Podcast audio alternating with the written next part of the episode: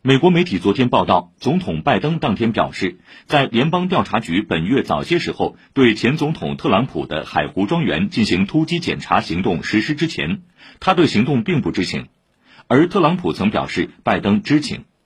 另据美国国家档案和记录管理局网站二十三号公开的一封信件显示，特朗普曾把一百多份涉密文件带回海湖庄园。